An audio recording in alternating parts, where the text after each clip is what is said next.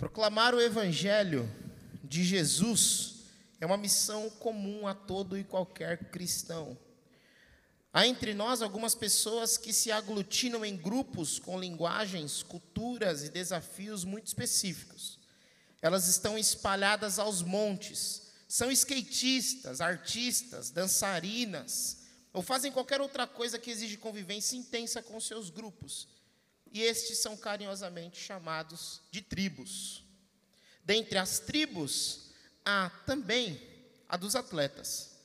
Com o objetivo de levar o evangelho a essa tribo e também ao mundo por meio dela, um grupo de cristãos inicia na década de 80 o movimento dos atletas de Cristo. Afinal, o que é esse movimento? Quais são seus principais desafios? Ele ainda pode inspirar novos movimentos de evangelização dessas tribos e outras?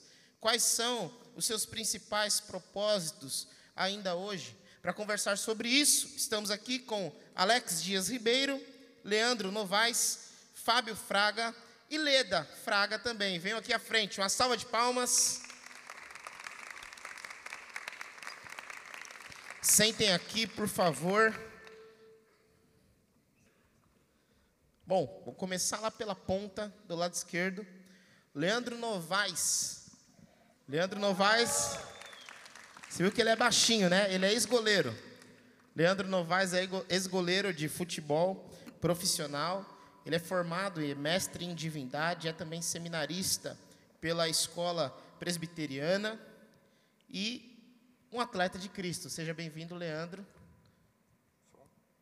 Estão sabotando os microfones aqui, já me liguei já. Sou eu, sou, sou eu, será? Eu acho que não é. Aí. Som. Aí, chegou. Sou eu, desculpa. Muito obrigado, viu, gente? É um prazer estar com vocês. Que Deus abençoe. Amém. Fábio Fraga e Leda Fraga, ambos triatletas, ambos atletas de Cristo. E a Leda tem mais uma curiosidade: ela é personal trainer. Sejam muito bem-vindos, o casal, Fábio e Leda. E aqui ao meu lado esquerdo, aquele que conhece o Kaká. Alex, ex-corredor de Fórmula 1, inclusive já foi o melhor da categoria, lá atrás, na década de 60, 70. 70, na década de 70. É diretor dos Atletas de Cristo e está nessa jornada evangelizando atletas e levando o evangelho a partir da vida dos atletas já desde o ano de 1984, onde começou a ser diretor dos Atletas de Cristo. E ainda é, hoje, diretor dos Atletas de Cristo. Uma salva de palmas também. E vamos lá para o que interessa. Vamos para a conversa. Como é que vai funcionar essa nossa noite? Eu iniciarei com três perguntas e eles responderão, cada um uma pergunta. Um vai ficar sem responder, responde nas próximas. Uh, e a partir dessas três perguntas, nós colocaremos as bases da nossa conversa, as bases da nossa reflexão. Tendo concluído essas três perguntas, vocês poderão fazer perguntas. Como? Já já vai aparecer um QR Code na tela e aí você vai poder fazer sua pergunta. E eu vou filtrando as perguntas aqui, tentando emendar uma na outra para a conversa ser bem produtiva. Bom, vamos lá. Primeira pergunta. O movimento dos atletas de Cristo existe desde 1984, ou seja, são quase 40 anos de história. Com qual objetivo, missão, a associação foi construída? Esse mesmo objetivo permanece o mesmo até hoje? Bom, na realidade, Atletas de Cristo começou no fim dos anos 70, quando Abraão Soares, diretor da MPC, foi visitar um jovem goleiro chamado João Leite, e que tinha acabado de se converter e, e o objetivo inicial era até, até o momento o João Leite era o one man band, é, o cara sozinho e ele viu um maluco que andava a 300 por hora com um carro escrito Cristo salva. Ele falou: "Pô, se esse maluco pode andar com, levar mensagem desse jeito, eu preciso fazer alguma coisa". Aí botou no, na camisa de goleiro dele Cristo salva. Quem que era esse maluco? João Leite. Não, não, outro maluco. Que corria 300 por hora. Esse que vos fala. então, e aí deu o que falar, porque nunca nunca, nunca tinha acontecido aquilo no, no ambiente do futebol brasileiro, e, e toda novidade né, é, é, é notícia. E, e até que um dia ele recebeu um comunicado, aliás, o time dele, o Atlético Mineiro, recebeu um, um telex naquela época da, da CBF dizendo que o goleiro tinha que tirar aquela propaganda da camisa do, dele, porque naquela época o esporte não, não, não permitia ter propaganda. E aí ele teve que obedecer, e aí a imprensa caiu matando. E agora, como é que vai ficar sem o Cristo salvo? Aí ele falou: tiraram o nome de Cristo da minha camisa, mas não tiraram do meu coração.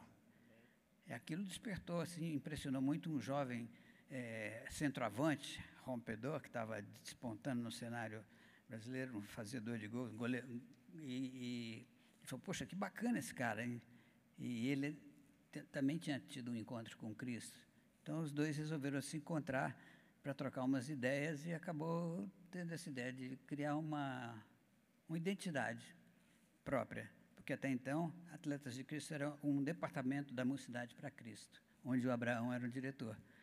E assim começou Atletas de Cristo sem, sem nada formal, era só um grupo de atletas que, que, eram, que eram crentes no meio do futebol. E ficaram conhecidos dois, como João Leite, o goleiro de Deus, e Baltazar, o artilheiro de Deus. Ele começa, então, sem um objetivo específico é, de ser um projeto missionário. É, é, eles queriam apenas se identificar como atletas de Cristo. Isso. Ponto. Exatamente.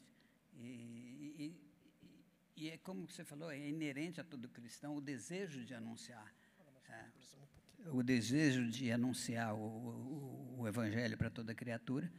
E a coisa foi crescendo, crescendo, até que ganhou identidade própria. E, e em 84, o CNPJ de, de, Atletas de Cristo, como organização é, tipo ONG, né? que, não, que não, não visa lucro. Foi assim a, a gênesis. E aí o objetivo era ganhar novos colegas para Cristo e se fortalecerem espiritualmente, é, num ambiente onde eles estavam confortáveis e, e trocar experiências e, e fortalecer a fé de cada um. E foi crescendo, crescendo. Depois eu te conto como é que eu cheguei lá. Nessa época eu ainda estava na Europa correndo de Fórmula 1 e Fórmula 2. E, e mas só para concluir essa pergunta, hoje o propósito dos atletas de Cristo continua esse ainda? É o mesmo? de fortalecer a fé entre os atletas e, de alguma forma, propagar o nome de Cristo? É, a partir dos atletas ou não? Mudou esse propósito? Olha, eu vou contar um pouco da minha história. Você falou que eu fui o melhor piloto. Não fui o melhor piloto de Fórmula 1, não. Eu fui o melhor piloto brasileiro em atividade no Brasil no ano de 73, quando eu fui o número um no ranking. E quando eu ganhei a minha última corrida em Interlagos, e eu, um grupo da igreja do tio, tio Cássio me acompanhava e quando eu subia no pódio, eles cantavam lá o, o tema da vitória: Cristo salva, sempre salva. E a turma já estava na arquibancada distribuindo folheto GP da vida, onde eu fazia uma analogia entre a vida e um, um grande prêmio de, de, Fórmula 1. E aí um jornalista me entrevistou, falou: Olha, o redator-chefe quer uma matéria sobre o porquê do Cristo salva, por que, que essa turma vem na Interlagos cantar e distribuir folhetos e tal. Aí ele falou, é, mas eu não manjo nada de religião, dá para você escrever a matéria para mim? Eu falei, opa, deixou a bola quicando na cara do gol. eu conversei com o pastor Ernesto Nene, que era o meu mentor, e juntos nós escrevemos uma, um, uma reportagem, uma matéria, explicando o plano da salvação com todas as letras, as quatro leis espirituais. Para nossa surpresa, foi publicada numa quarta página do JB de domingo. O JB, o Jornal do Brasil, era o segundo maior, era junto com o Globo, os dois maiores jornais do Rio de Janeiro. Quando eu vi aquela matéria é, é, publicada, com todo aquele destaque, eu caiu uma ficha. Plim! O esporte é um grande meio de levar a mensagem de Cristo a muita gente, porque eu tinha falado do plano da salvação para 400 mil leitores do JB num púlpito que andava a 200 por hora. E, e aí foi daí que nasceu a visão de que é, é possível alcançar o mundo para Cristo através da linguagem universal do esporte. E Atletas de Cristo adotou e, e cresceu muito, e Deus fez chover na nossa, nossa horta. E tem conversa aí para frente um bocado ainda. É, boa, muito bom, obrigado. Então, é, virou a visão. Sim. Você falou de missão. Missão é quando você põe trabalho para realizar, tornar é, concreta uma visão. Então, é, é visão e depois a missão. Muito bom, muito bom. Você estava falando sobre essa, essa forma de evangelizar a partir dos atletas, né, daquilo que eles escreviam na camiseta, a faixa que estava na testa, ou qualquer coisa desse tipo, ou uma entrevista, uma fala, enfim.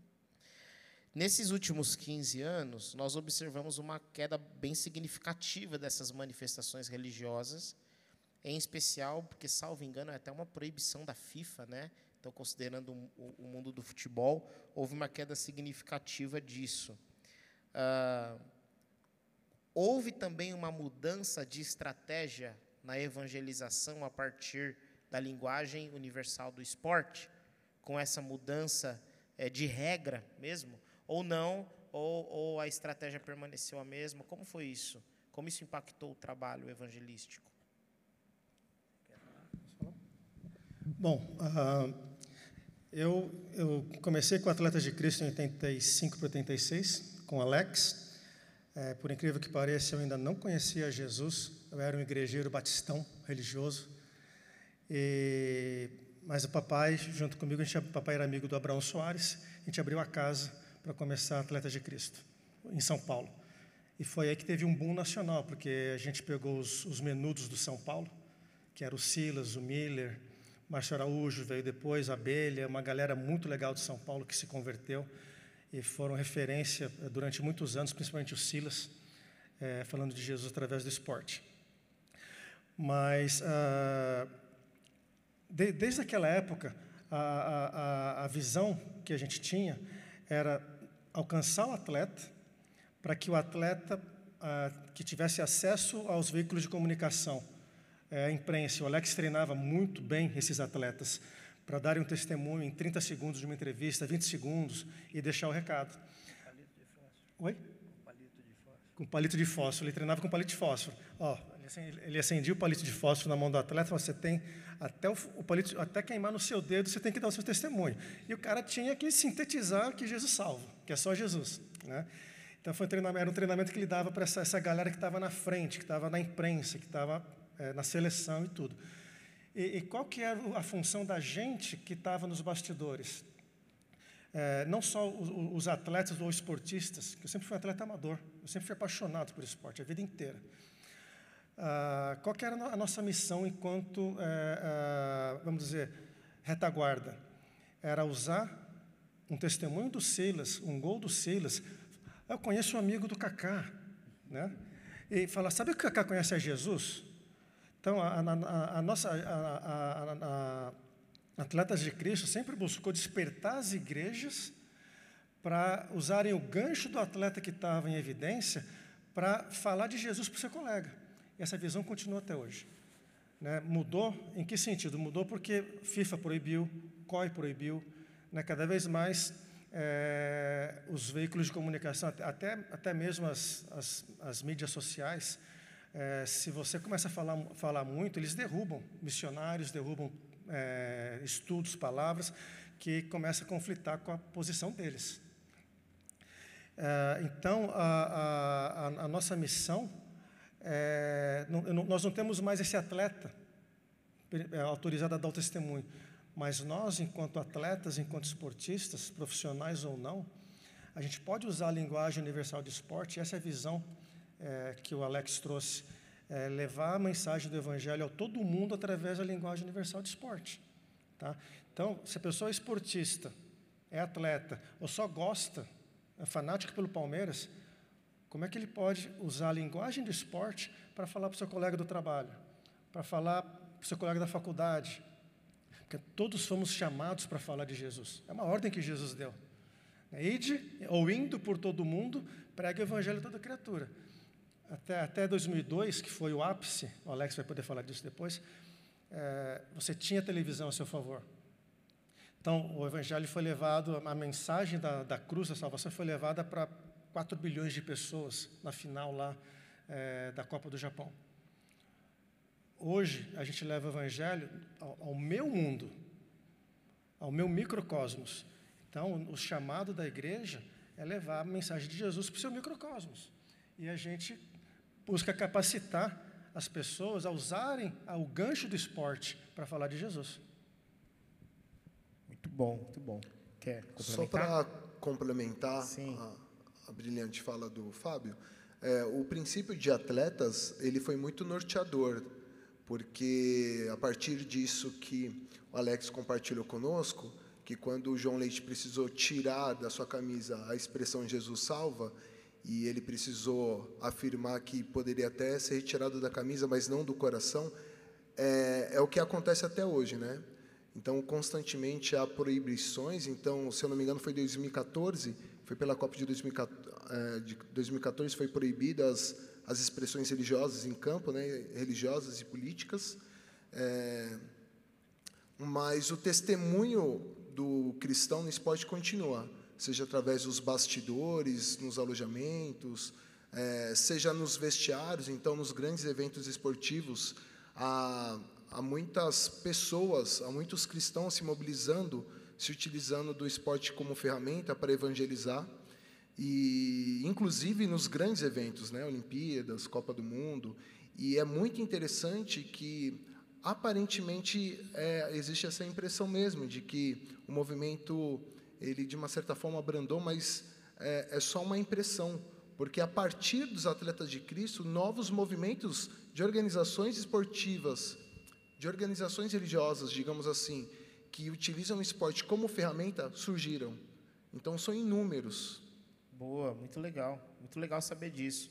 Às vezes a gente tem essa impressão por conta da marca, né, Atletas de Cristo, mas outras marcas, outros movimentos estão estão se apoiando nisso, né? Legal demais. Eu vou, vou aproveitar, eu, ia, eu tinha uma terceira pergunta, mas vou cancelar. Vamos uma, a galera está fazendo perguntas boas. Gente, o QR Code apareceu. Então, quem ainda não fez perguntas, quem quer mirar lá, fiquem à vontade, façam perguntas aí. É, mas eu gostaria de fazer uma pergunta para você, Leda.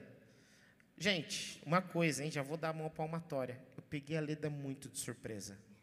Falei, meu, o que você acha de participar com a gente hoje? Ela, ai meu Deus, eu não me preparei. Falei, meu, é, é muito importante ter uma mulher aqui no meio de nós, triatleta. Eu, eu acho sensacional quem é triatleta, porque eu não consigo nem ser atleta. Imagina, triatleta, no máximo um gamer, assim, eu conseguiria ser. Deixa eu, deixa eu fazer uma pergunta para ela. Claro, por favor, melhor ainda. Quantas horas por semana você tem que treinar? Quantos quilômetros você tem que correr? E nadar e pedalar? Em, oi, gente, boa noite. em horas eu tenho que fazer conta, mas são três treinos de cada modalidade, mais os três dias de fortalecimento muscular, então dou 12 treinos por semana. Então, fazendo as contas, dão dois treinos por dia, a gente tem um dia de descanso, que é o domingo. Aí os treinos em duração variam, né? Tem treino de uma hora, tem treino de 4 horas e 36, que deu hoje. tem treino de quase 5. Não, só, só Hoje vocês treinaram por 4 horas e 36 minutos. O meu deu isso, dele deu um pouco mais. E você conseguiu vir andando para cá? Confesso que subir as escadas não é uma tarefa muito fácil. Não.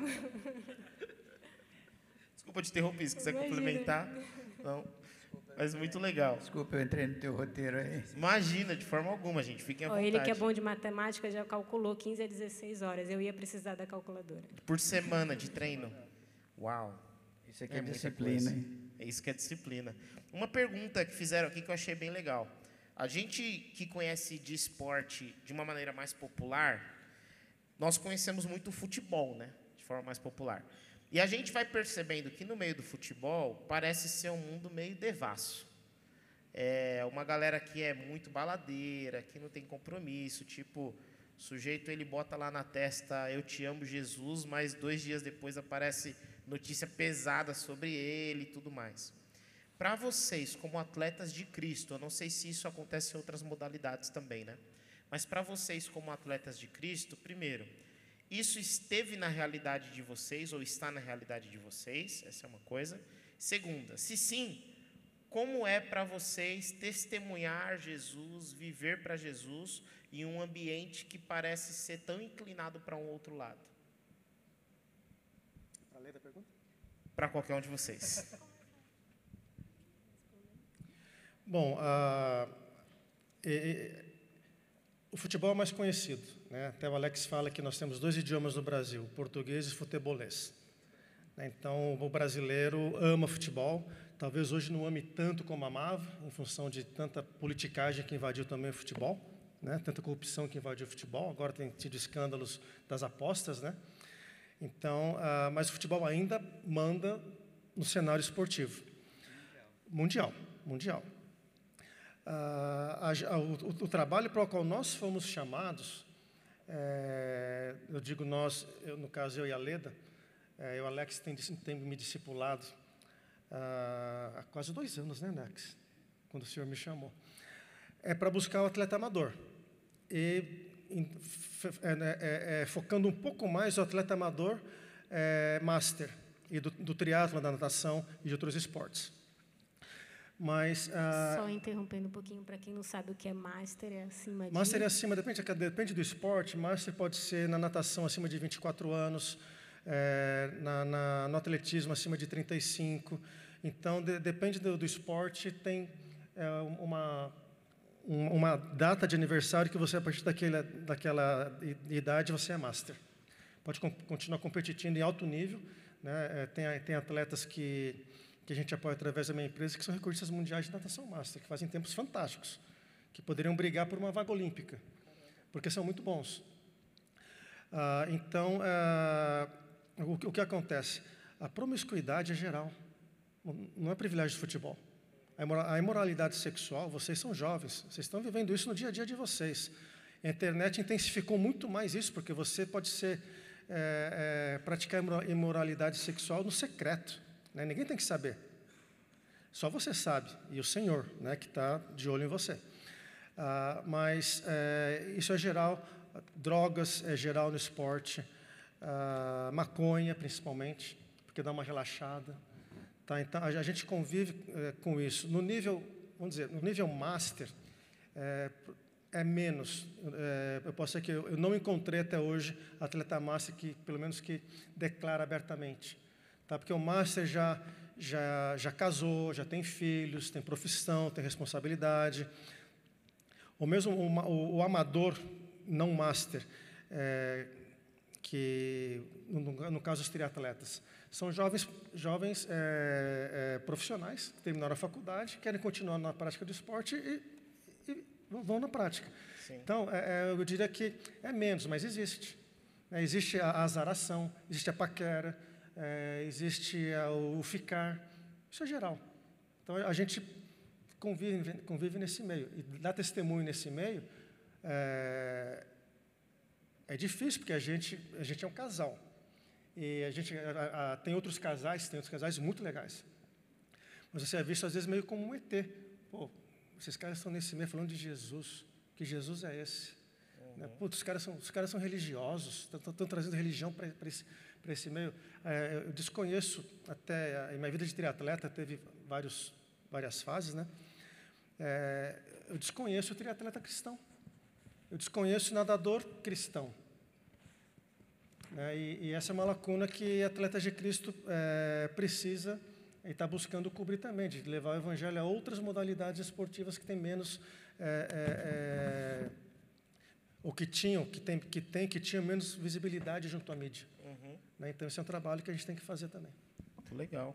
Alguém mais quer falar dessa pergunta?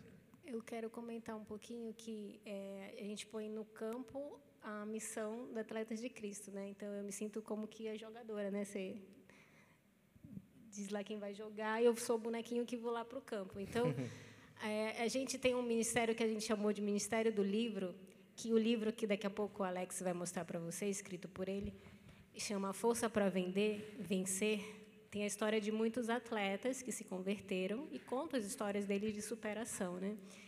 E a gente usa o livro para ter a, a, a brecha para falar de Jesus no nosso meio. Então, por exemplo, quando eu vou para uma competição, tem a, a, transição do triatleta, é o, o, local onde ficam as bicicletas e os nossos equipamentos, né? capacete, tênis, tudo que você vai precisar para sair da natação, para ir pedalar e depois correr. E quando a gente chega na prova, a gente tem vários nossos vizinhos de transição, são as bicicletas que estão perto da gente. E aí, aprendendo com ele, eu levo o livro e dou para as minhas vizinhas de transição. E aí a gente tem várias situações, e uma que enquanto ele estava falando veio na minha cabeça, essa dificuldade que a gente tem, né, de ter, as pessoas estão sedentas, gente, para ouvir de Deus. Eles nem sabem que estão.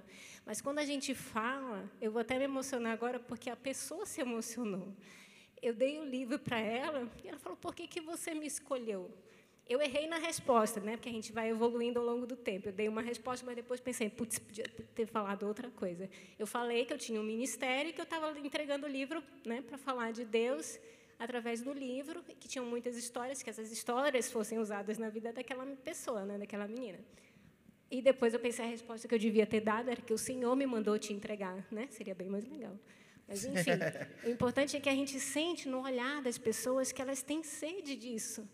Né? Então, a gente é um meio realmente, é, pode ser na sua escola, na equipe do vôlei, na equipe do futebol da escola, não precisa ser atleta, atleta, precisa usar o meio para levar. As pessoas estão sedentas disso. E é a nossa missão do ID, né? em onde a gente estiver, seja no trabalho, na escola, no esporte, que a gente vá levar a mensagem do nosso Jesus. Amém. Leandro, posso te fazer uma pergunta? Você pode já emendar a outra nessa que eu vou te fazer agora, que chegou uma pergunta legal aqui. É, nós somos cristãos, abnegados, generosos e etc. Como não deixar as metas e a vontade de ganhar acima do foco em Deus? E como não deixar esses objetivos acima de Deus? Você já teve algum momento de conflito nesse sentido? E aí você pode também, se você quiser falar algo sobre a pergunta anterior. Isso aqui é uma pergunta interessante. Hoje, para quem não sabe, nós tivemos o NGD aqui. E aí nós pedimos para os pais: olha, coloca aí uma cordinha em volta de você, seu filho vai ficar sentado no tapetinho segurando a corda e vocês correm de dois em dois, competindo.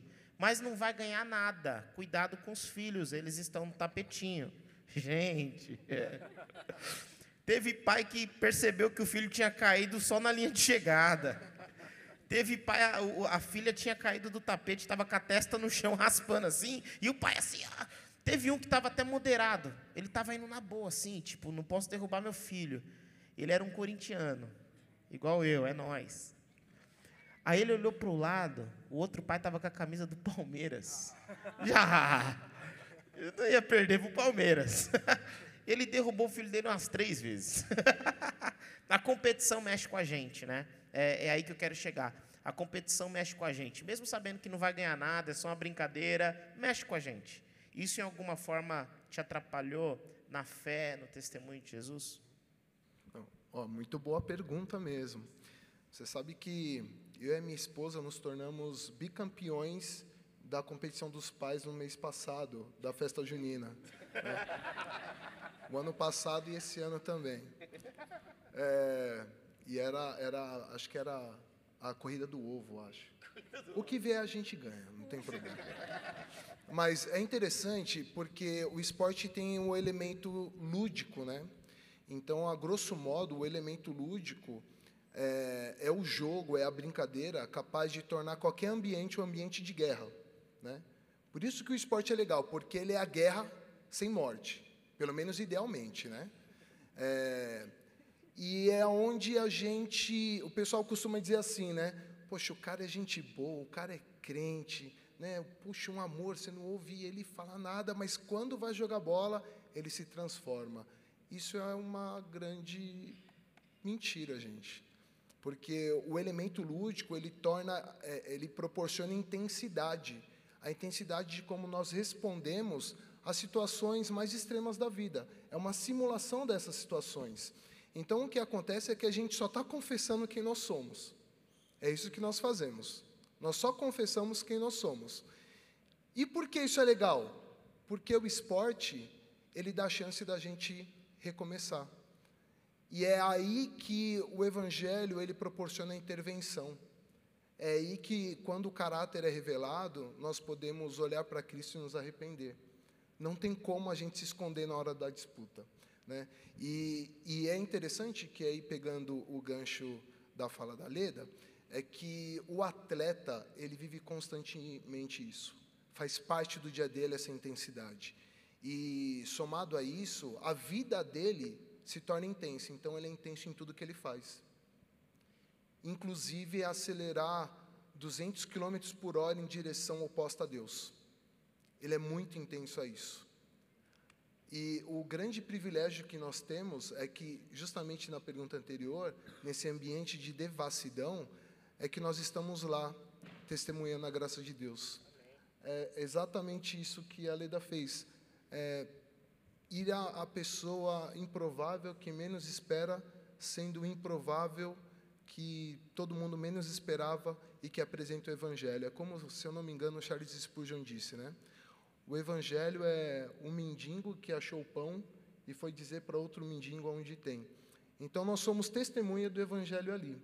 Mas você perguntou outra coisa também, né? Perguntei? É... Eu respondi? Respondeu. Obrigado. Mas, ah, tá, tá. Rapidinho. Lembrou que Rapidinho, eu perguntei? Lembrei. Não, eu acho que eu, que eu comecei a responder, mas tem mais um ponto. É que é verdade é, é tentador nós buscarmos a Deus somente para Ele nos conceder vitória. É muito tentador. E para isso nós precisamos lembrar que nós já temos tudo que nós precisamos, que é Cristo. Isso nos dá paz na vitória, para nós não nos exaltarmos mais do que realmente nós somos, e, para, e diante da derrota, para nós é, entendermos que, de fato, apesar das nossas limitações, nós não nos apoiamos nos nossos méritos, nas nossas obras, mas em Cristo. Então é, é um trabalho constante lem nos lembrar disso e, e, lembrar os atletas com quem nós lidamos e evangelizamos a respeito disso. Amém, amém. O esporte ele é uma, um laboratório de vida onde lições que levariam anos e décadas para aprendermos você vive aquilo com tanta ansiedade que essas, essas, essas experiências podem ser aceleradas ao ponto de você, em fração de segundos, você faz, aprende muito mais do que em anos de, e décadas de, porque não tem o esporte de alto rendimento, quando o cara é pago para ganhar a corrida, é pago para fazer gol, é pago para ser um goleiro, fechar o gol, e ele falha, o, a cobrança, é, o estresse é enorme. Vocês não fazem o que, o que, o que sofre, não fazem ideia do que sofre um jogador de seleção brasileira numa Copa do Mundo. É da imprensa, pressão da imprensa, da, da, da torcida, do cara que é um autógrafo, do cara que. E, e cobrança de resultado, as Marias Chuteiras e vice-versa. É, então, é, é, é muito intenso. E eu, quando eu fui na Copa de 94 nos Estados Unidos, eu fiquei ah, hospedado na casa do ministro de esporte de uma grande igreja batista em Dallas. E ele falou: Olha, eu vendo o pessoal na quadra treinando, eu posso fazer uma avaliação da estatura espiritual dele, porque na hora do vamos ver, é, foi dentro, não foi, foi fora, foi falta, não foi, e com adrenalina correndo, Aí é que você vê o, o, o cara de verdade. Misericórdia. Porque domingo na igreja, todo mundo bonitinho, cheirosinho, é, é, todo mundo é santo, né? Mas na, na, na prática isso. Isso é difícil. É, é, é, é, mas é legal. É legal. Quem, os meninos que jogam bola de sábado aqui na igreja estão aí? Levanta a mão, por favor. Tá aí? Ah, tem uma galera aí. No sábado que vem a gente vai medir espiritualidade no futebol. É, e o, o, esporte tem também muitas metáforas de vida. É, daria temas de sermãos para o ano inteiro. Se você fosse assim, um comentarista esportivo cristão, é, que não fala, por exemplo, quando o, o, o Túlio estava jogando na, pela seleção brasileira, fez um gol de mão é, e, contra a Argentina. Eu pregaria naquela noite o seguinte: é legal é, é, fazer gol com a mão? E o pessoal falou: contra a Argentina vale tudo. então tem que ver assim.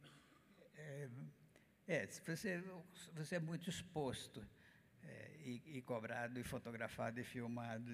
Então, se você comete um erro, todo mundo fica sabendo. Então, Sim. é complicado.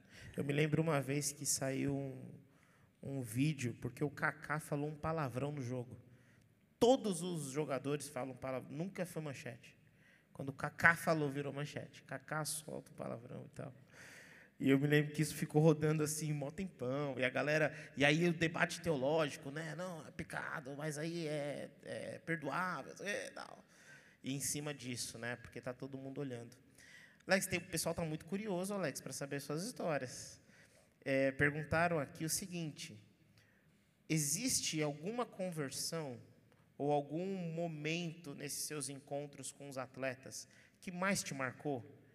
que você ficou tocado assim de uma maneira muito profunda, que isso é fresco na sua memória?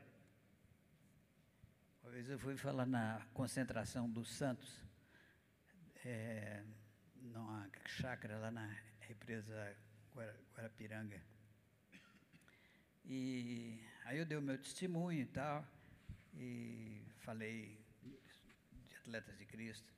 Aí tinha um, um jogador chamado Humberto, quando acabou a, a resenha, né, nós estávamos, acabou a reunião e nós estávamos resenhando ali, aí o Humberto chegou para mim e falou, Alex, por que, que você não fez o apelo? Eu falei, como assim?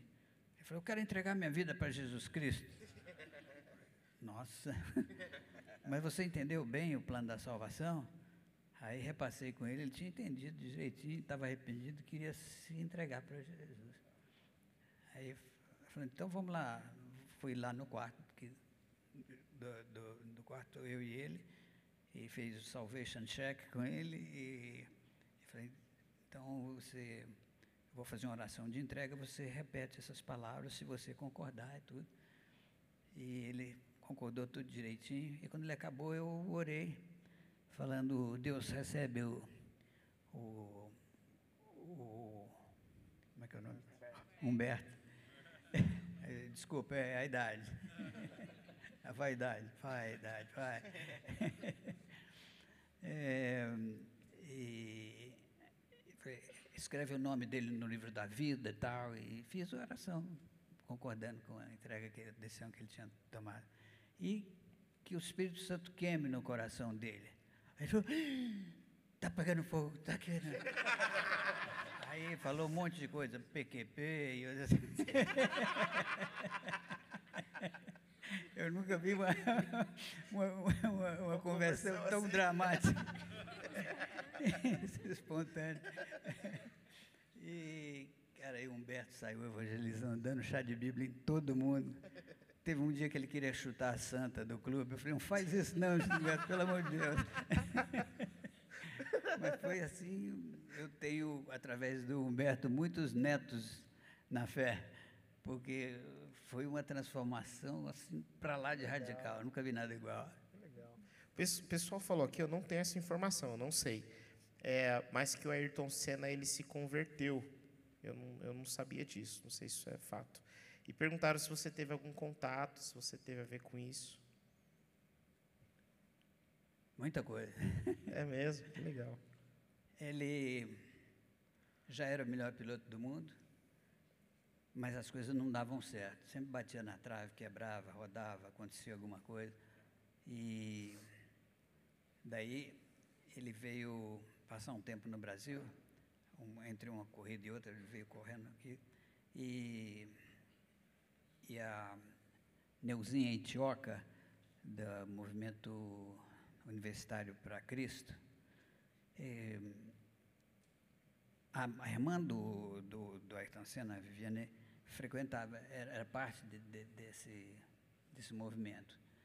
E aí perguntou se ela podia orar pelo Ayrton. E aí então vamos, vamos orar. Aí a Ana, a, a Neuza Tioca era especialista em batalha espiritual. Né? Então, aí ela identificou que tinham feito um trabalho contra a vida dele, é, um, um, alguma força do mal estava é, agarrando ele e ele não conseguia de, de, decolar. E ela fez lá uma oração poderosa, expulsou os capetas tudo e ele, e ele foi embora e ganhou três ou quatro corridas assim, uma atrás da outra. E ele ficou muito impressionado. Aí quando ele voltou aqui no fim do ano nas férias, é, ele falou: Poxa, eu quero saber mais desse Deus e tal. Ele, ele não é fraco, não. E, e aí a Neuzinha Tioca falou do plano da salvação e ele tomou a decisão. E aí ela ligou para mim e falou: Alex, o que, é que eu faço agora? Eu falei: Não conta para ninguém. Por quê? Eu falei: Porque aí vai chover de pastor lá querendo levar ele para pregar na igreja e tudo. Nós tínhamos muito esse problema. Né? E eu consegui fazer algumas reuniões com ele. Começamos um, um discipulado que foram poucas vezes porque a agenda dele era punk. Uhum. e eu dei uma Bíblia para ele de presente e ele vivia com essa Bíblia dentro da pasta 007 e, e naquela época tinha uma pasta, todo mundo tinha pasta, né?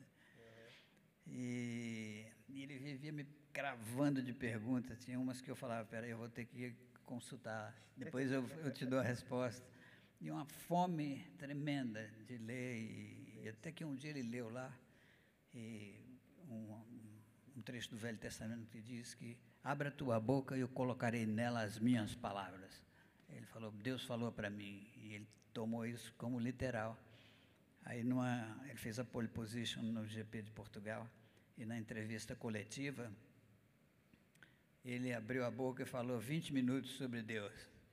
Aí ficou todo mundo assim, espantado, porque Fórmula 1 é, é Sodoma e Gomorra, é, é, é, a feira maior da vaidade que eu conheço, e é, é cobra comendo cobra, é um negócio brabo. E aí, todo, foi, um, foi, aquilo, foi um choque. Né? O companheiro de equipe dele, que era também o maior adversário dele, o Prost, foi muito sarcástico. Ele falou, é, cena existe. Ele, eu tive um encontro, como é que é?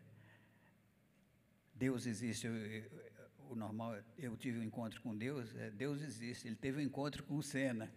Então ele falava isso e, e, aí ele se retraiu um pouco, mas eu tenho certeza que, que ele que ele está lá com o chefe lá em cima. Glória a Deus, é. amém. Talvez só mais um episódio. Está no livro, aí, esse livro. Que, que... Comprem os livros, comprem os livros. O telefone, Depois a gente vai fazer uma propaganda boa aí. Telefone de Atleta de Cristo é, não parou de tocar o dia inteiro na segunda-feira. Todo mundo queria saber. Senna foi para o céu? É, porque ele falava que falava muito em Deus e guiava que nem um capeta. é, eu já fui igual a ele. o meu meu, minha inspiração é, era o Davi, no Salmo 18, né? Persegui os meus adversários e os alcancei, e não voltei enquanto não dei cabo deles. Uma pergunta aqui agora. Uh, cadê? Opa, achei. O relacionamento com Deus pode afetar positivamente o desempenho em alto nível no esporte? Se sim, como? Teria algum exemplo de carreira da vida de vocês em que, de alguma forma, o relacionamento com Deus afetou o rendimento em alto nível? Fiquem à vontade aí para comentar. Oh, como atleta amador, todo treino. Porque tem aquela hora que você está quase morrendo, que você, não, que você não acha que não aguenta mais e você recorre para ele. E o último post que eu fiz da minha competição, que eu ganhei no terceiro lugar, eu falo que para um atleta cruzar a linha de chegada, sei lá, ganhar um jogo, no caso do futebol, cruzar a linha de chegada é sensacional, né? O, sentimento de vitória. Mas para o atleta cristão, apontar os dedos para o alto é o que vale. Então, assim, durante um treino longo, uma prova longa, um maratonista Ele vai te contar muitas histórias do que passou na cabeça dele durante toda aquela prova, durante todo o tempo que ele estava lá vencendo o cansaço do corpo. Então é toda hora, não é só na competição, é no treino, porque se não é a força do Senhor, e se você faz ainda com esse intuito de levar a palavra de Deus, então você tem um propósito ainda maior. Você não está cruzando ali a linha de chegada do nada, você está cruzando ali chegada para apontar para o céu, para chegar no pódio e entregar um livro. Agora a gente até está treinando uniformizado, tem Cristo salva no uniforme dele, tem atletas de Cristo no meu, a gente está ficando, está melhorando. Então é toda hora, pelo menos como atleta amador. Aí eles vão falar como atletas profissionais, né? Bom, eu acho que o ser humano, é, a gente aprendeu na escola que o ser humano é um animal racional. Esse é o homem bidimensional. Mas Jesus Cristo definiu o ser humano como um, ser tetradimensional. E quais são as outras dimensões? falando em, em linguagem auto, de automóvel, todos nós temos um chassi. É, o meu é curto, o do meu, meu, amigo é enorme. Modelos diferentes. Num, numa Vila Olímpica, vocês não sabem o que é. Eu fui em cinco Olimpíadas como capelão. Pelos tipos físicos, é uma, assim, uma variedade enorme. Né? A turma do, do basquete é de dois metros para cima. As menininhas daquele salto ornamental são desse tamanhozinho assim. Eu tirei uma fotografia de um jogador de basquete com a mão no ombro da, de uma garotinha daquela. A mão dele vai do ombro, a, a mão, o braço inteiro, ele, ele, é enorme, e ela bate na cintura dele. Né? Então, eu, a, a turma do, que joga aquelas coisa pesada, o martelo, martelo são os caras tarracados, fortes pra caramba, né? Outros são bem esguios. Então, Deus tem uma, uma variedade enorme. Então, nós temos primeiro o chassi, não, não, esquece a ordem. Tem um chassi e um computador. Esse é o homem bidimensional. Corpo são e mente sanas. Era o moto da, das Olimpíadas. E Jesus Cristo fala de quadro. Ama o Senhor teu Deus de toda a tua força, de todo o teu entendimento, do teu coração e de toda a tua alma. Então, o atleta que está bem com Deus, o espírito dele faz o computador funcionar, é o software que faz o, o computador rolar. Então, está bem com Deus, ele está bem consigo mesmo, com o seu adversário, ele está mais tranquilo e isso influi muito no, no resultado, porque ele tira a pressão de cima dele e põe apoiado em alguém muito maior que ele, que é Deus. E aí ele pode se concentrar em fazer o melhor que ele pode, treinar, ser disciplinado, fazer a sua parte, mas descansar os resultados na mão de Deus. Isso dá uma, é, é muito importante. Amém. Leandro, quer comentar essa também? Sim. É, eu acredito que ser cristão, né, ser filho de Deus, responde essa pergunta não somente na área do esporte, mas em toda a área da nossa vida, porque aí nós entendemos que Jesus, como nosso Senhor, é o nosso dono. Então, antes, eu falo por mim, né, quando eu praticava é, uma modalidade profissional, eu fazia para obter status, subir, é, ascender socialmente, é, ter fama. Isso foi reconfigurado quando eu conheci a Cristo, porque entendendo que Ele é o meu dono, eu passei a fazer por Ele. Né? Então, é, na nossa época, na minha época, ah, deixa eu ver, acho que já faz uns 10 anos que eu parei de jogar. É, na minha época ainda não era necessário ter tanta força física e velocidade como é hoje no esporte. Então isso proporcionava alguns atletas a, a não fazer todas as repetições que eram necessárias. Hoje o cara, se não treinar direitinho, todo mundo vai ver e ele não vai poder mais jogar. Mas na nossa época, é, um atleta habilidoso, ele não se esforçava muito fisicamente, porque o que iria prevalecer seria a habilidade dele. Então, não era incomum que os atletas, tendo que fazer, por exemplo, 10 repetições em algum exercício, faziam apenas 5, 6. E esse era o meu caso. Quando eu conheci a Cristo, isso mudou. Isso mudou, porque eu, eu entendia que Jesus tinha que ser honrado em cada repetição dessa. E isso é natural que isso é, proporcione uma melhora física, melhora no seu condicionamento e confiança em executar o seu trabalho. E, e eu lembro que uma vez, e agora em um outro aspecto, é, eu como goleiro, eu já fui aplaudido e fui vaiado. Né? Então, um goleiro passa por essas situações com mais facilidade. E eu lembro que uma vez eu estava sendo vaiado por um estádio inteiro, e inclusive o, pela minha torcida. Pela minha torcida.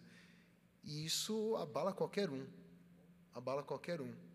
E naquele dia foi muito estranho, estranho numa forma positiva, porque eu falei assim: poxa, é, isso é injusto.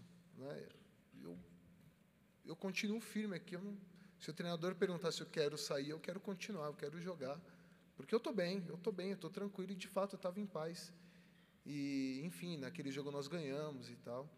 Mas, independente da vitória, para mim foi uma novidade perceber que Deus estava comigo dentro de campo, me dando convicção da minha identidade, de que não era uma torcida, um estádio lotado que estava me definindo.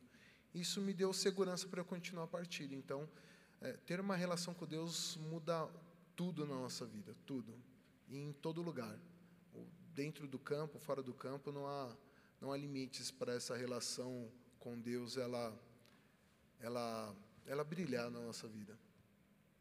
Amém. Posso o... complementar também? Claro, por favor. Ah, acho que todo mundo aqui concorda com o que o Leandro falou, o Alex falou, a Leda falou. Ah, a gente acabou uma série, é, deixa eu contextualizar. Nós temos um grupo de atletas de Cristo aqui na Igreja Batista do Morumbi. Quem sabia disso? dois, três. Então, vocês estão convidados a participar conosco se quiserem é, estudar a palavra conosco no contexto esportivo, sendo, sendo atleta ou não. Se você faz academia, vem participar conosco. A gente vai te dar ferramentas para você falar de Jesus na sua academia, para, o seu colega que divide o equipamento com você, no vestiário da academia, do clube. Então, é, a gente acabou uma série de estudo é, sobre propósito. Tá? E isso vem muito fechar o que o Leandro falou. Quando eu entendo que meu propósito como cristão, filho de Deus, lavado pelo sangue de Jesus e transformado, é glorificá-lo, eu passo a fazer. o que norteia a minha vida é buscar excelência para o Senhor, não é para homens. É o que a palavra fala. É, o que vocês fizerem, façam como se fizesse para Deus e não para os homens. E o Senhor não merece nada menos do que a excelência no meu, no meu executar, seja no meu trabalho, na faculdade, ah, com a família, com, com os pais, com os irmãos de sangue, irmãos na fé. Busca excelência naquilo que você faz para o Senhor. Por lei, por obrigação, por legalismo? Não, por amor. Ele, ele me amou, ele foi me buscar quando eu estava perdido, quando eu era ainda pecador. Então, ele merece todo o meu amor, toda a minha dedicação. Então, quando a gente entende isso e, busca excelência, eu vou fazer todas as flexões de braço que o técnico mandar. Eu vou, eu, como Oscar fazia, e eu, infelizmente Oscar não conhece Jesus, ele ficava duas, três horas depois do treino, treinando arremesso. Por isso que ele era o mão santa, não era sorte. Ele treinava 500 mil arremessos, depois ele buscava excelência e não era para Deus. Nós, como, como filhos do, do, do, Deus, do Deus Altíssimo, né, do, do Deus dos céus, como fala no Antigo Testamento, a gente tem tem que ter essa sensibilidade. Eu faço por amor ao Senhor. Então, enquanto atleta, eu faço para o Senhor. Eu, eu até dei, um exemplo dessa semana. Tinha um treino longo. É, eu acho que o senhor até falou, Fabio, você jogou, jogou sujo agora, Fabio, mas tudo bem, termina a corrida. Eu estava no quilômetro 15 e falei, Senhor, estou quebrado, mas Senhor, lembra, o meu macaquinho está lá, Cristo salva. Então, se eu conseguir terminar a prova, quantas centenas de pessoas eu vou passar e vai ver a mensagem da salvação que Cristo salva? E aquilo pode despertar para querer entender o que é Cristo. Aí você deve ter falado, tá bom, Fabio, termina, termina o treino, vai, faz mais alguns quilômetros aí. É uma, uma boa dica é pôr Cristo salva só no carro. Quando eu era só religioso, eu tinha Cristo salve, atletas de Cristo no carro, eu era tão cretino Chegou uma hora eu falei, eu não posso mais levar isso no meu carro, estou dando um péssimo testemunho. Eu tirei, porque eu estava envergonhando o nome de Jesus. Que por outro lado o Senhor fala. Né, o apóstolo Paulo fala, é, falando para os judeus lá em Romanos, por causa de vocês o nome de Deus é blasfemado entre os gentios. Então, por causa do mau testemunho de cristãos também, contextualizando, por causa do, do, meu mau testemunho, o nome de Deus é blasfemado entre os gentios. O Fábio, aquele atleta de Cristo lá, desculpa, o cara é um cretino, é um péssimo profissional, engana, vende produto vagabundo, é, é, é, trapaceia na, na, na transição, toma bomba, enfim. Então a gente tem responsabilidade não só de falar, mas de viver. Tá? Então, fechou. Muito bom. Gente, nosso tempo, infelizmente, ele está acabando. De novo, vai. O nosso tempo, infelizmente, está acabando. Aê, agora Dá sim. uma prorrogação aí. É, o Alex pediu para a gente passar um. Quer passar os dois de uma vez? Os dois vídeos ou passar um e no final passa outro? Dois pontos que eu gostaria de fazer para terminar bem aqui. Sim. É, o primeiro é que Jesus deu suas famosas instruções finais como um técnico quando o seu time entra em campo e as instruções dele como técnico de um time de 11 apóstolos, que já tinha um tinha se matado, o, o traidor Judas. Então, aí a semelhança com o futebol. Pois o time em campo falou: ide por todo mundo, anunciar o evangelho a toda criatura, fazer discípulos de todas as nações, batizando-os do nome do Pai, do Filho e do Espírito Santo, ensinando-os a guardar todas as coisas que eu vos tenho ensinado. Ele deu essa ordem para eles e de repente eles notaram que o chefe ficou um pouco mais alto, mais alto, mais alto. E ele decolou na cara deles. E quando eles estão ali de bobeira, boca aberta, aparece um cara de branco fala: Uns, fala, que vocês estão aí de bobeira? Ele vai voltar do jeito que ele falou que vai voltar. E e esses caras levaram muito a sério essa ordem. O verbo está no, no imperativo, ide, ou indo por todo mundo, anunciar o evangelho a toda criatura. Então é uma ordem. Isso determinado também pelo gol de Jesus. O gol, o gol é a palavra que nós aprendemos do inglês, que, que é, é alvo, meta, objetivo, que dá sentido à vida. E o gol dele, bem determinado, lá em Mateus é, 24, os, os discípulos estão curiosos para saber como é que vai ser o fim dos tempos, quando vai ser essa volta dele. E ele fala dos sinais dos tempos, diz que só o Pai que sabe o dia certo, mas ele dá uma dica muito grande. Esse capítulo, essa conversa termina assim: E será pregado esse evangelho do reino para testemunhar todas as nações, então virá o fim. Então a humanidade caminha nessa direção e, e nós somos os privilegiados de ter essa ordem que vale para nós também. Então, ele falou: passarão os céus e a terra, mas as minhas palavras não hão de passar. Então, essas palavras, a princípio eram para 12, 11, 11, 11 discípulos, mas por via reflexa a nós outros, habitantes do planeta, discípulos de Jesus. Então nós temos que ir e fazer. Mas não como obrigação, ela é uma ordem, mas ela é um privilégio enorme de sermos parceiros de Deus, de, de Jesus Cristo nessa obra que Deus mesmo podia fazer, evangelizar o mundo. Era só ele usar, olha como é que eu acho que ele faria. Se eu fosse conselheiro de Deus, chefe, você faz o seguinte: apaga a luz do sol meio-dia, manda um território, um terremoto global para dar uma chacoalhada bem boa, e aí o senhor fala pela voz do, do trovão. Aí, moçada, três minutos para se arrepender. não, ia, ia ficar um macho em pé. Mas ele resolveu delegar para a gente. Então, isso é uma, um privilégio que vocês não fazem ideia. Ser parceiro de Deus no maior plano que ele tem para a humanidade, que ele criou, pelo amor que ele tem por nós. Então, eu fico até arrepiado quando ele fala essas coisas. É um privilégio. Amém. E você não precisa ser campeão do mundo para ser um bom pregador do Evangelho. Porque essa ordem, ir por todo mundo e, e anunciar o Evangelho a toda criatura, é uma coisa que é impossível de ser feito se a gente desconcer, é, des, des, des, se a gente não vê o que, que vem antes da ordem. Antes do id por todo mundo, tem um, uma, uma entrada e uma saída para esses dois versos. A entrada é a seguinte: toda autoridade me foi dada nos céus e na terra. Portanto, ide. Ele delegou essa autoridade que foi dada a ele no céu e na terra. E o papo termina assim: E eis que estou convosco até o final dos tempos. Ou seja, nós estamos delegado o poder para anunciar o Evangelho e não estamos só. Amém?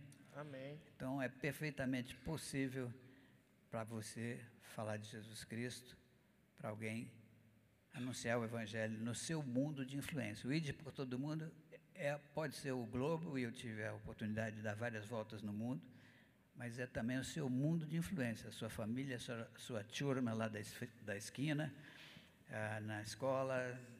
No, é, é possível, e lá você é titular absoluto. Amém. E Deus, na sua sabedoria, vendo que nós estamos ainda aqui muito ruins assim na, na, em cumprir esse ID, por falta de estratégia, por, a, a, mensagem é intocável, mas as estratégias são muito diferentes. Por exemplo, a velocidade máxima que se andava naquela época de Jesus era o camelo morro abaixo depois de ter visto a assombração. Imagina a galopada. Mas o camelo ficou para trás. Hoje, no meu tempo, você podia tomar um, um avião chamado Concorde em Londres, voar para Nova York, almoçar lá e vir jantar em Paris no mesmo dia. Uau, isso, era rapidez, isso que é rapidez. Mas o Concorde é uma carroça, já foi até aposentado. Hoje, com essa coisinha aqui, ó, você fala com o mundo inteiro. Então, nós somos a primeira geração que tem os recursos técnicos, econômicos, é, espirituais, porque ele falou que nos últimos tempos derramaria do teu espírito, do seu espírito sobre toda a carne. É, os recursos humanos, na época de Jesus, eram 11 discípulos, e hoje nós somos torno de 3 bilhões de cristãos no mundo inteiro, então tem gente que não acaba mais, né? E os campos estão brancos para ceifo. Grande é a seara, poucos são os cearenses. Então ele está chamando você para ser o ceifeiro, para colher onde não plantou e, e ganhar o, o, prêmio extra lá no céu, o galardão. O galardão para mim é, é o é, quanto mais gente a gente encontrar nas ruas de ouro que, que vier me abraçar. Alex, graças a Deus que você me falou de Jesus Cristo, por isso que eu estou aqui. Galardão é aquele negócio que a gente não sabe o que é, mas a gente quer, né? A gente quer. Eu não sei o que é, mas eu quero o meu. então é isso. Então, e, e nós não, ficamos, não, podemos ficar nas estratégias de evangelismo. Os, os originais foram a pé, foram pagaram um preço alto é, dos doze, só o João Batista que morreu de morte natural. Os outros todos foram sacrificados, mas deram recado. E foi assim que o Evangelho chegou até nós, de geração em geração, por causa da proclamação do Evangelho. Então, nossa praia no Reino de Deus é proclamação. Eu tinha feito um trato com Deus que, se Ele viabilizasse a minha carreira no, no automobilismo, eu ia ser um proclamador do Evangelho até o último dia da minha vida. E, e ele escancarou as portas, viabilizou. A, se você quiser saber mais, tá, a história está aqui no, no, outro livro, o, o Mais Que Vencedor, e onde eu conto a história de, da primeira encarnação como piloto e da segunda como piloto de atletas de Cristo durante 22 anos. E a, a coisa consumou na final da Copa do Mundo de 2002 no Japão, quando o Kaká, o Lúcio e o Edmilson se ajoelharam no meio do campo para agradecer a Deus pela, pela vitória. E eu vi eles, os três ajoelhados ali, quando eles levantaram, a TV deu um. Eu vi no telão do, do Yokohama o, a, a cara deles, eles estavam lá com essas camisetas, uma camiseta dessa aqui,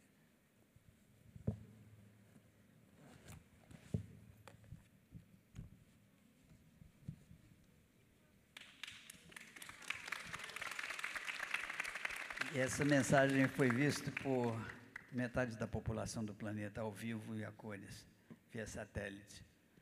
E esse foi o dia que mais gente ouviu falar do amor de Deus em toda a história da humanidade. E eu criei o logotipo, levei e fiz a cabeça deles sobre isso que eu tô, esse papo que eu estou tendo com vocês aqui. E eu falei, chefe, e eu sabia, quando eu vi no telão, eu sabia quantas pessoas estavam vendo foi o maior recorde de público da história do futebol, porque a China conseguiu se classificar, e só a China trouxe bilhões de, de, de, de pessoas, de, seres humanos. Eu falei, chefe, pode me levar, que eu já cumpri o metrato que nós fizemos lá tantos anos atrás, quando o senhor ah, me deu o patinho feio, o carrinho que nós construímos no fundo de quintal quando eu tinha 18 anos até chegar na, no topo do automobilismo mundial. Pensei que eu ia fazer isso sendo campeão do mundo, tetracampeão do mundo. E não foi, eu fiquei brigado com Deus, fiquei um tempo deprê, mas aquele dia o plano de Deus, de Deus não era para um cara fazer isso, mas sim o corpo de Cristo todo. E Deus tem as estratégias modernas e o esporte é uma linguagem, sem dúvida, aqui no país. A gente fala português, futebolês. Eu vou botar uma cena aqui, da do, é dinâmico e é atraente. E você pode usar esporte para conversar com seus, ah, seus discípulos, é, aqueles que vão, seus, que serão seus filhos na fé. Tá bom? Então vamos ver o, o filminho rápido aqui do, de uma Copa do Mundo, do pode, esporte Pode soltar, popular. por favor, Léo. Solta o número dois aí.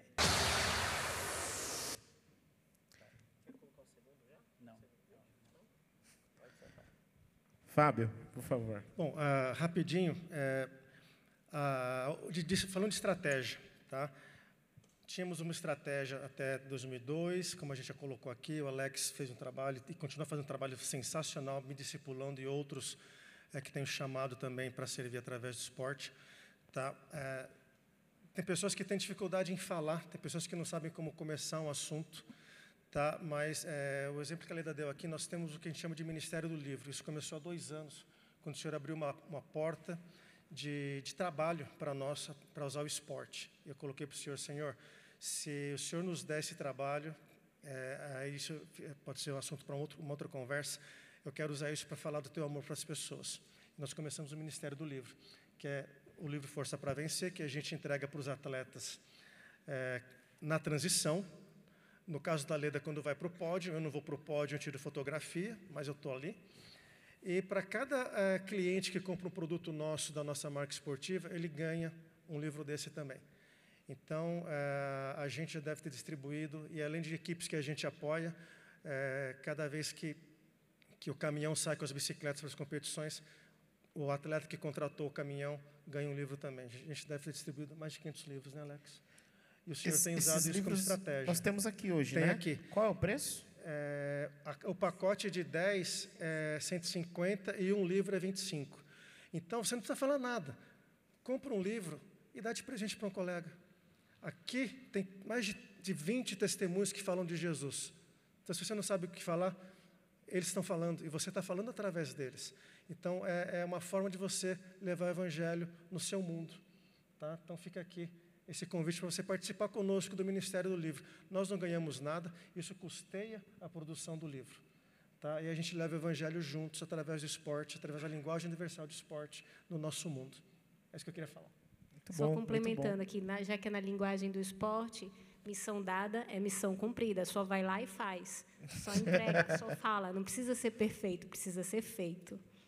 Rapidinho, começa com o Tafarel contando como é que foi a final da Copa do Mundo nos Estados Unidos, quando eles venceram o Tetra, e ele está contando o, o, o, lance final, o chute final, que é, é, era Baggio batendo o pênalti final e o Tafarel é, para defender. E a imprensa tinha feito mal, é Buda ou Cristo?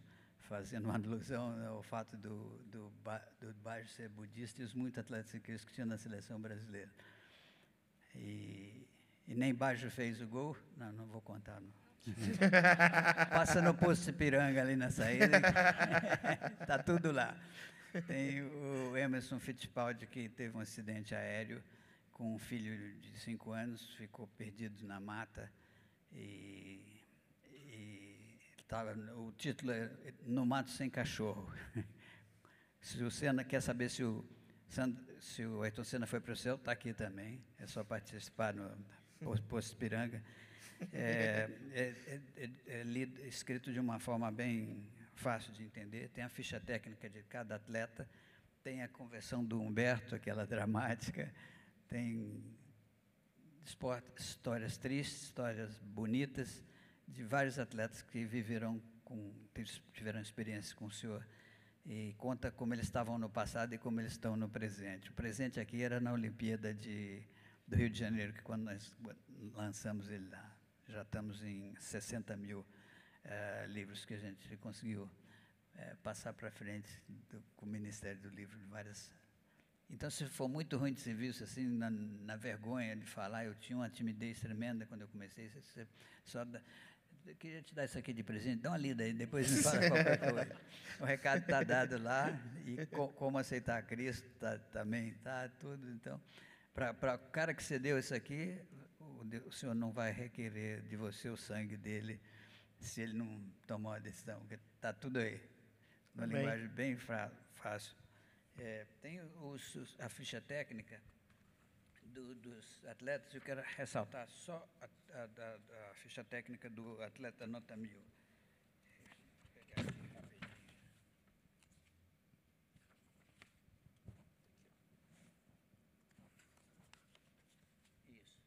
O nome completo dele é Jesus Cristo. Local e data do nascimento, Belém, no ano zero, das, isso na formatação humana dele. Estado civil, solteiro comprometido.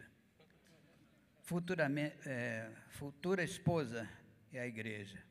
Livro favorito é o livro da vida, com os nomes de todos os heróis eternos. O herói dele é o Deus Pai. O objetivo de vida é fazer a vontade do Pai. Ambição secreta é que ninguém se perca. É, a maior frustração é a rejeição e ingratidão do ser humano criado à sua imagem e semelhança. Hobbies. Transformar água em vinho, andar sobre as águas, domar tempestades, expulsar demônios, virar a mesa, chicotear vendilhões, é, encarar multidões enfurecidas, peitar o sistema, dar nó em cabeça de fariseu, ressuscitar, levitar e outros esportes radicais. É Muito bom. Muito bom. Gente, obrigado. Que prazer ter vocês aqui. Que conversa gostosa. A gente tem mais um vídeo para passar. Pode soltar, por favor? E Com o Clauber, se o Clauber, eu não estou conseguindo ver ninguém daqui, mas se o pastor Clauber estiver por aí, vem cá rapidinho para a gente encerrar. Tá aí? Boa. Mas pode soltar o vídeo, por favor.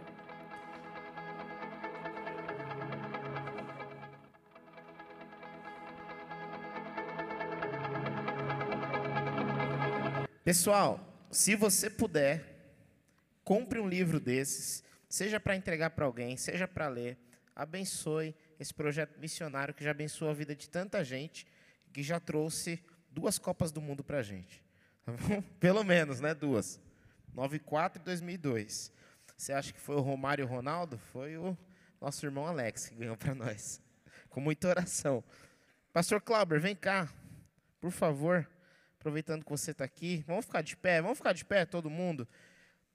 quero que a gente agradeça a vida dos nossos irmãos. Obrigado por tanta inspiração, tanta lucidez. Infelizmente o tempo foi curto. Nós teremos que ter outras conversas, quem sabe no podcast. Mas muito obrigado mesmo por vocês terem vindo aqui. Foi muito abençoador, muito inspirador. E espero que a gente consiga aí, todo mundo, se você puder, comprar um livro para abençoar o ministério, tá bom? Ora por nós, por favor.